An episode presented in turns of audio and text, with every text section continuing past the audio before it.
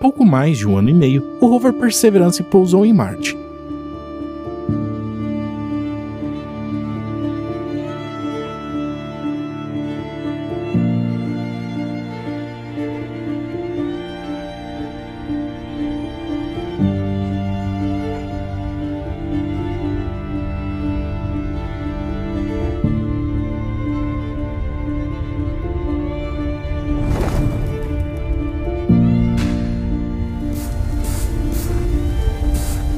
starting the straighten up and fly right maneuver in preparation for parachute deploy.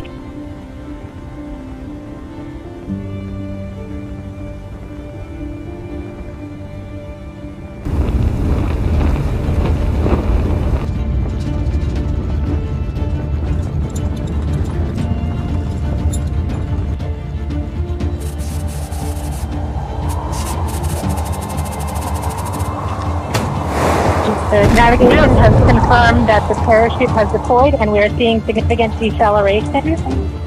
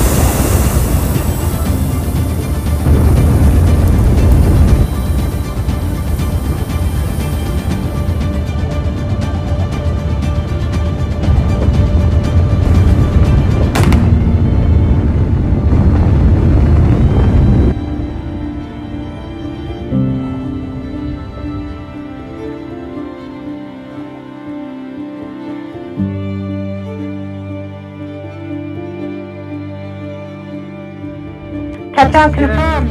Perseverance safely on the surface of Mars. Ready to e desde então ele tem feito grandes descobertas, e uma especial está em um conjunto de rochas com potencial científico extraordinário. Um dos locais de pouso mais perigosos, em uma das regiões mais antigas, exigiu uma navegação relativamente complexa sobre o terreno durante a aterrissagem para que o pouso funcionasse. Agora o rover se encontra no centro de onde a equipe desejava estar para olhar para as áreas onde na Terra iríamos observar com atenção para buscar qualquer tipo de vida fóssil. Isso porque essa cratera continha um lago muito grande com cerca de 40 quilômetros de diâmetro há cerca de 3,5 bilhões de anos atrás.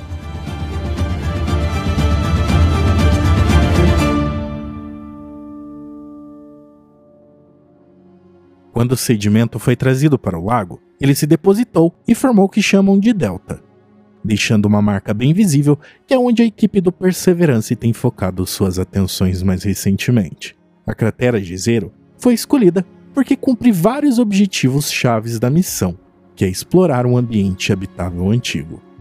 Essa região nos permite procurar evidências de uma possível vida marciana em rochas depositadas há mais de 3 bilhões de anos. Então, é de se entender que a missão principal não está sendo procurar por algo que possa estar vivendo hoje, mas sim olhar para um passado muito distante, quando o clima de Marte era muito diferente do que é hoje, muito mais propício à vida.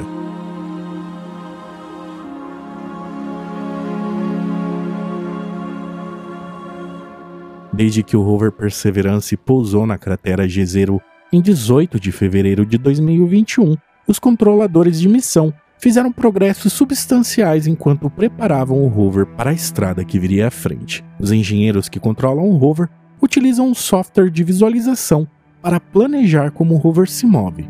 Somada à forma semi-autônoma para evitar riscos no trajeto, deu ao Perseverance uma grande agilidade a ponto de fazê-lo percorrer um caminho muito maior que qualquer outro rover tenha feito anteriormente no mesmo tempo.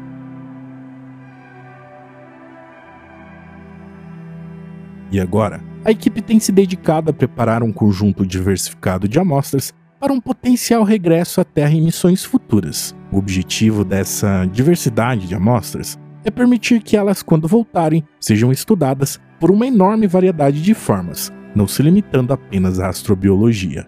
Pois atualmente existe uma grande quantidade de perguntas que só podem ser respondidas se tivermos vários tipos de amostras. O que deverá acontecer quando forem entregues pelas missões futuras à Terra e investigadas em laboratórios terrestres. Atualmente, a equipe da missão conseguiu descobrir uma história bastante detalhada da cratera Jezero, uma história surpreendente, pois revelou detalhes que não são o que os pesquisadores esperavam. Nos 18 meses do Perseverance em Marte, a linha branca da região com a estrela vermelha é onde o rover está hoje, e no primeiro ano da missão, a equipe do rover focou esforços no que chamam de Campanha do Chão da Cratera, que se localiza na parte sudeste da travessia. Explorando o chão da cratera, nas rochas que estão abaixo do delta, o que o rover encontrou não é o que a equipe esperava encontrar. Pesquisadores envolvidos na missão esperavam encontrar no meio dessa cratera, que uma vez suportou um grande lago, rochas sedimentares. Mas ao invés disso, o que encontraram são rochas ígneas, um tipo de rocha que é o resultado da solidificação de magma, e por isso muitas vezes são chamadas de rochas magmáticas. E aqui na Terra, elas são formadas em altas temperaturas no interior da crosta terrestre, em diversas profundidades. E como altas temperaturas tem um papel fundamental na formação deste tipo de rocha, sugere que Marte tem uma história mais complicada do que os pesquisadores esperavam. Isso revela que a cratera não só continha um lago em um certo tempo, mas antes disso tudo indica também um vulcanismo ativo e até um lago de lava enchendo a cratera. Então, essa complexidade encontrada por lá não era algo esperado. E o rover Perseverance reuniu amostras dessas rochas ígneas, o que é um exemplo perfeito do porquê a diversidade dessa coleta é importante. Quando essas rochas chegarem até nós, elas nos revelarão muito sobre a história inicial de um planeta rochoso e também, pela primeira vez, estimar com uma boa precisão a idade dessa superfície de Marte. Hoje, essa estimativa é inferida indiretamente. À frente do delta é uma falésia escarpada, que são regiões onde terminam ao nível do rio ou do mar e encontram-se permanentemente sobre a ação erosiva da água. Com 40 metros de altura, essa região é muito importante, pois é um local onde as camadas sedimentares depositadas naquele lago estão expostas em um corte transversal, e por isso o rover tem andado de um lado para o outro estudando esse local. Então, ao invés de apenas dirigir por cima das camadas sedimentares, enquanto sobe, o rover está analisando uma por uma. Durante os cinco meses analisando a região frontal do delta, o rover acabou encontrando rochas que são muito diferentes umas das outras, cada uma delas guardando um alto valor científico. Uma delas é um arenito de grão fino a médio, que contém uma importante mistura bastante diversa de muitas eras diferentes da vida do planeta, significando que tem um monte de material rochoso que foi potencialmente transportado para a cratera Jezero, a centenas de quilômetros fora dela. E isso é importante porque nos dá acesso ao material de um lugar muito distante que o rover jamais alcançaria algum dia. Por outro lado, a região esquerda visitada pela missão é um tipo muito diferente de rocha. Ela é mais sedimentar, um tipo de lama que também contém argilas. O mais surpreendente é que essa região parece ter se formado em água salgada, possivelmente durante a fase de evaporação do lago. Então, ela nos diz que em algum momento o lago se encheu de água e com o tempo se evaporou, formando as rochas que são encontradas atualmente nessas regiões. As análises mostraram que nessa região sedimentar, junto com a argila há sulfato, e isso é realmente importante, porque significa que essa rocha tem alto potencial para a preservação de bioassinaturas, um importante marcador da vida como conhecemos. Então, se havia bioassinaturas nessa vizinhança quando aquela rocha se formou, este é exatamente o tipo de material que irá preservar qualquer indício de vida no passado, e amostras delas foram recolhidas pelo rover para nós estudarmos quando elas voltarem para a Terra. Rochas com alto potencial de preservar qualquer indício de vida. Next image, please. So what we see here are a series of images at our vision station within our processing center. And you can see as we move the tube up into the camera, our sample comes into focus. This is the absolute best view that we have of the bottom of the core. And we're rewarded once again with an absolutely beautiful image. Próxima a essa região, também foram encontradas pequenos grãos de rocha de diversas cores, que parecem ter sido arredondados, reforçando a ideia de que este material sobre o sedimento foram transportados de muito longe para o rio abaixo e depositados no Lago Jezero. Ao analisar esse material no laboratório no interior do próprio rover, quando o laser iluminou diferentes componentes na rocha, ele observou matéria orgânica. Esses orgânicos comumente são chamados de bloco de construção da vida, e toda a vida como a conhecemos é composta desses orgânicos. Mas é importante lembrar que a matéria orgânica também pode ser formada por processos químicos e que não estão relacionados com a vida. E um exemplo através de interações de água e rocha, e também em poeiras interestelares. Juntando a imagem e as informações espectrais, o instrumento Sherlock pôde mapear onde esses orgânicos e minerais estão, o que nos mostrou mais sobre como a matéria orgânica foi formada, transportada e como esses orgânicos foram preservados e como foram concentrados tendendo a formar aglomerados. Aqui na Terra nós já vimos isso, e também em meteoros marcianos.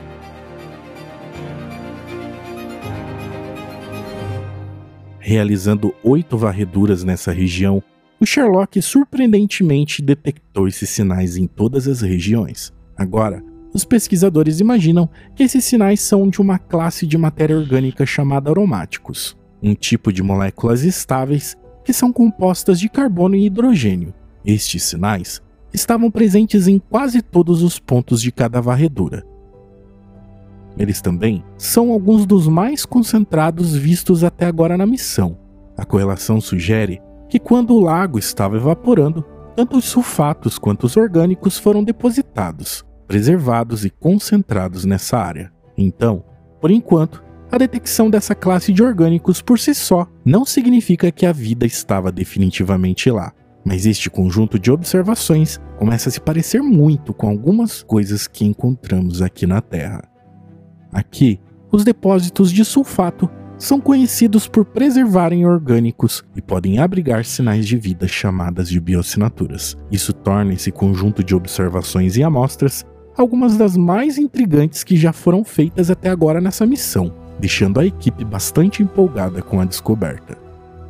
Até agora, o rover percorreu mais de 13 quilômetros enquanto selava os tubos com as amostras, e 15 desses tubos já estão guardados no interior do Perseverance. Dentro destes tubos de titânio, podemos armazenar pedras do tamanho de um dedo, e no total, 43 tubos destes retornarão à Terra. Sobre o Ingenuity, mesmo com os percalços enfrentados durante a missão, ele está indo muito bem na demonstração de tecnologia para um helicóptero em Marte, sobrevivendo a todos os 18 meses da missão, até mesmo no inverno do planeta, o que é muito empolgante se imaginarmos que ele não foi projetado para sobreviver a isso.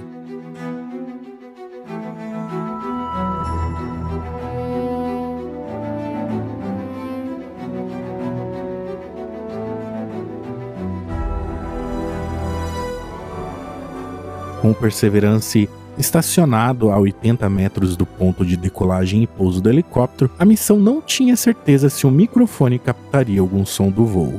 E mesmo durante esse voo, quando as hélices do Ingenuity estavam girando a 2.537 rotações por minuto, o som captado era estranhamente abafado devido à fina atmosfera marciana, e fica ainda mais apagada por causa das rajadas de vento.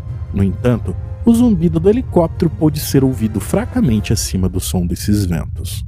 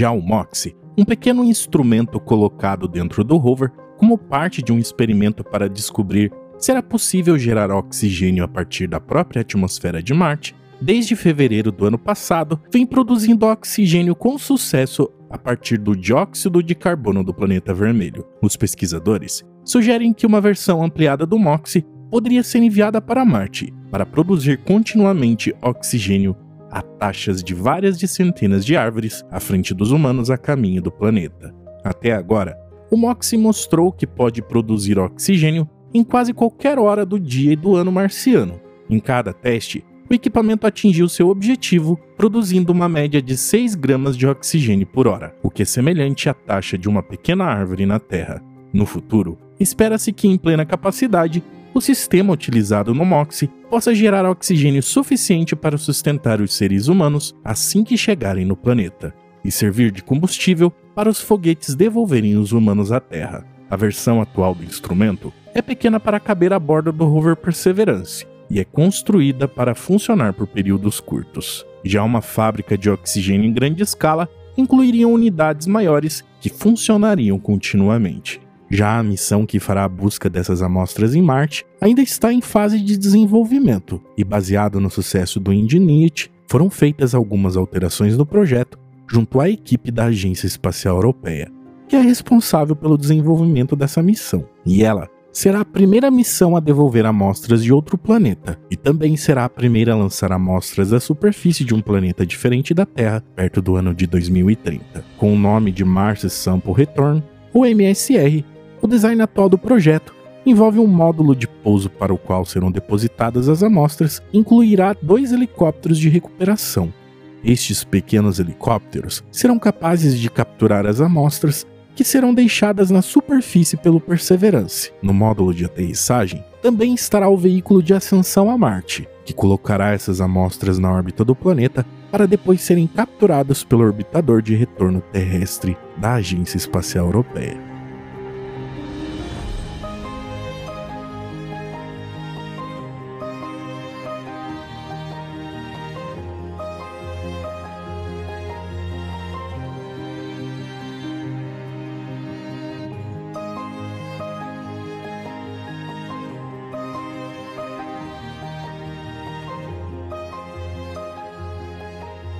Quando questionados se a descoberta de mais rochas ígneas do que o esperado na cratera Gizero os fizeram reavaliar a compreensão de que o lago antigo teve vida mais curta do que o que poderíamos esperar, com base no que os pesquisadores viram, a resposta foi essa. I think one of the important implications of the igneous rocks, um, first of all, let's be clear, the igneous rocks at the crater floor, at least uh, some of which we collected, uh, we think are clearly beneath the delta. So that means they were emplaced before the delta was emplaced, which at face value in, indicates that those were in place before the lake was present, or at least this iteration of the lake that we're observing. Um, and so the, the key variable there that we really don't know is how much time we're looking at. For all, for all we know, there could be hundreds of millions of years or more between when those igneous rocks were emplaced and then when the delta was emplaced on top of it.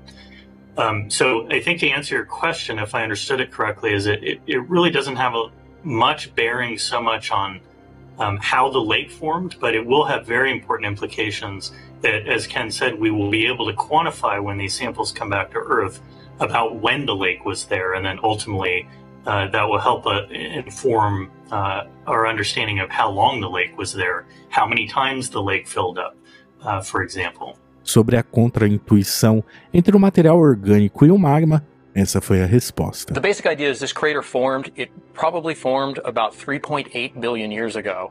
It made a big hole, and that hole is filled with material, as I mentioned, um, but we don't know the origin of that material. But one of the key things that is special about Mars is how long surface features persist. Without plate tectonics and, and uh, the kinds of reworking that we see on Earth, features last a long time.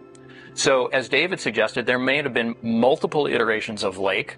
You know, the lake might have filled and dried up, and then there might have been uh, magmatism filling it up with lava, and then more lake.